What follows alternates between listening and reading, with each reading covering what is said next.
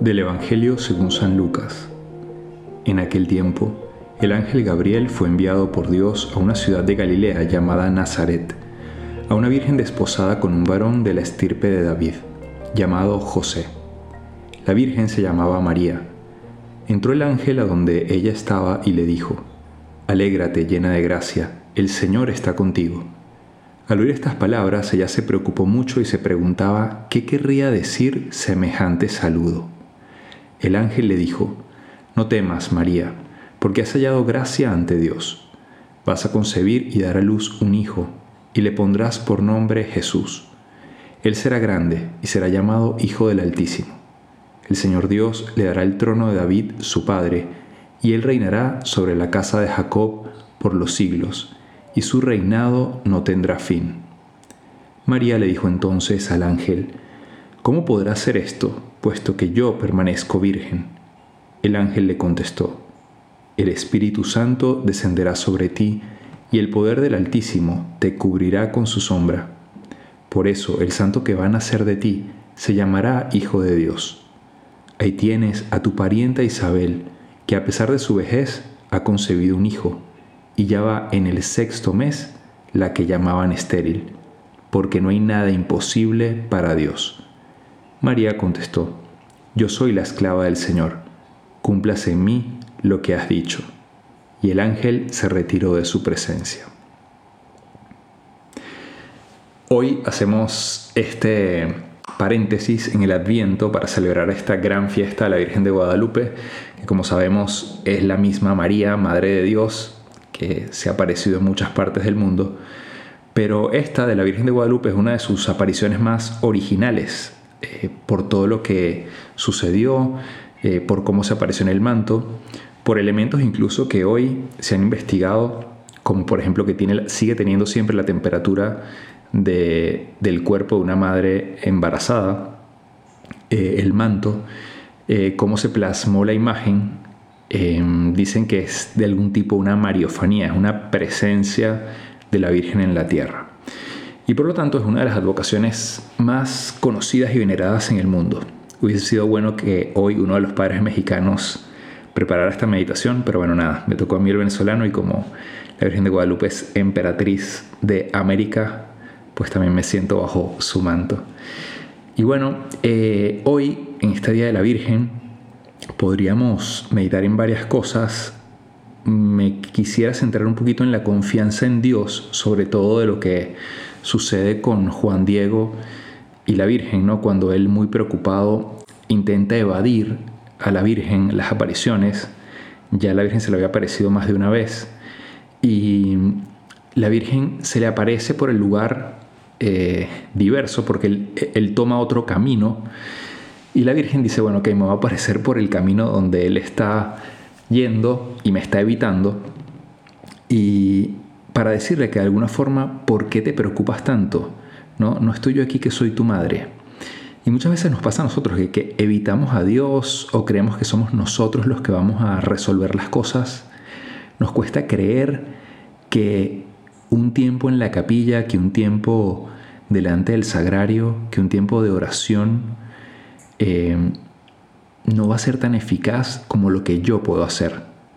De hecho, Juan Diego estaba evitando a la Virgen porque tenía que buscar un médico. Su tío estaba muy mal y necesitaba buscar ayuda. Entonces dijo, bueno, es que voy a perder tiempo si me encuentro con esta señora. Eh, y nos puede pasar a nosotros también esto. Creemos que ese tiempo de oración, ese tiempo de misa, ese tiempo de, de unión con Dios, como que voy a perder el tiempo, siento que no va a ser tan eficaz como que yo mismo haga cosas que tengo que hacer. Y es verdad que nosotros los seres humanos tenemos que resolver cosas, Dios también nos ayuda en la medida en que nosotros ponemos de nuestra parte, pero la falta de fe muchas veces hace con que le dedique demasiado tiempo a las cosas que yo puedo hacer y casi ningún tiempo, muy poco, eh, a mi relación con Dios. Porque en el fondo, en el fondo, como que no estamos convencidos de que Dios pueda hacer algo. Y el Evangelio de hoy nos lo dice muy claro. Este, para Dios no hay nada imposible. El ángel le está recordando a María porque María le dice, bueno, pero ¿cómo va a ser esto posible? si yo no tengo relación con, con, un varón, con un hombre? ¿Cómo voy a tener un hijo? Y bueno, el ángel le empieza a explicar que el Espíritu Santo descenderá sobre ti, el poder del Altísimo te cubrirá con su sombra. Y al final, después de explicarle todo esto, le dice, ahí tienes el ejemplo de tu prima Isabel, que a pesar de su vejez concibió un hijo y ya va en el sexto mes esa mujer que llamaban estéril. ¿Por qué? Y al final dice el ángel, porque no hay nada imposible para Dios. Y es muy importante en nuestra vida esto. Para Dios no hay nada imposible. Y aquí aprovecho para tocar un punto, un tema también interesante, además de la confianza en Dios, que es el saber pedir. Ya lo hemos hablado quizás en algún otro podcast, pero en estos días que estaba leyendo un libro sobre la oración de Orígenes, él decía que eh, hay que saber pedir, hay que pedir convenientemente, o sea, no, no siempre sabemos pedir. Y muchas veces pedimos como las cosas de la tierra, las cosas como necesarias desde el punto de vista material. Y, y, pedimos poco las del cielo, las cosas más importantes que tienen que ver con nuestra salvación.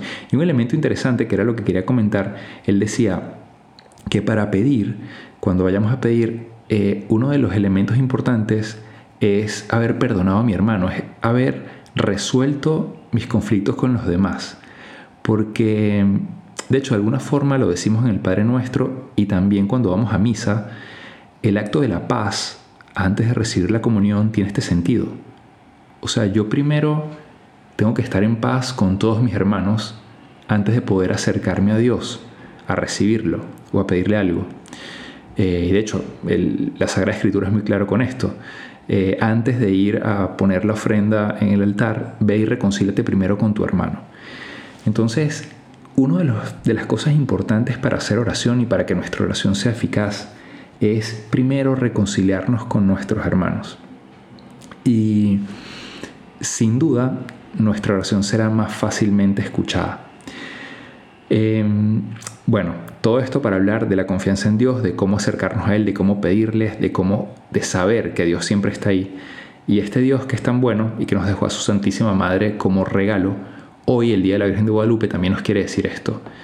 No estoy yo aquí que soy tu Padre, como soy tu Padre también te mando a mi mamá. No está aquí tu madre que te cuida, ¿de qué te preocupas? ¿Por qué no dedicas más tiempo a mis cosas? que yo me ocupo de las tuyas. De hecho, hay una frase del Evangelio que también dice, busca primero el reino de Dios y su justicia, y lo demás te será dado por añadidura. Pues bueno, hoy en este Día de la Virgen, em, que nos regala Dios su presencia, que nos regala esa protección maternal, pidámosle esa gracia de aumentar nuestra confianza en Él, que para Él no hay nada imposible. Y aprovechar también de valorar y agradecerle a la Virgen eh, su sí, su sí a través del cual nos vino su Hijo. Dentro de poco vamos a celebrar la Navidad y ella fue fiel. Ella pues era una mujer de oración, una mujer que también se sabía reconciliar con los demás eh, y por eso su oración tenía un impacto mayor delante de Dios, un valor mayor delante de Dios. Y gracias a ella y gracias a su sí nos vino su Hijo. De hecho, termino refiriéndome a esto con algo de la primera lectura donde dice, se abrió el templo de Dios en el cielo y dentro de él se vio el arca de la alianza. Recuerdan que las letanías también les decimos a la Virgen arca de la alianza porque en el pueblo de Israel Dios estaba dentro del arca, para ellos Dios estaba en el arca. Esa arca luego se guardaba dentro del Santa Sanctorum, en el templo, y digamos que la nueva arca, porque el templo se destruyó, eh, era María, que traía dentro a Dios. Entonces, por eso le decimos a la Virgen Arca de la Alianza, porque traía en su seno al verdadero Dios, ¿no? Nuestro Padre. Entonces, también hoy, recordando esto, agradecerle a la Virgen su sí y también pedirle esa gracia de confiar en ella y confiar en Dios, en que Él quiere lo mejor para nosotros, también si se lo pedimos con una buena disposición de alma y de ánimo.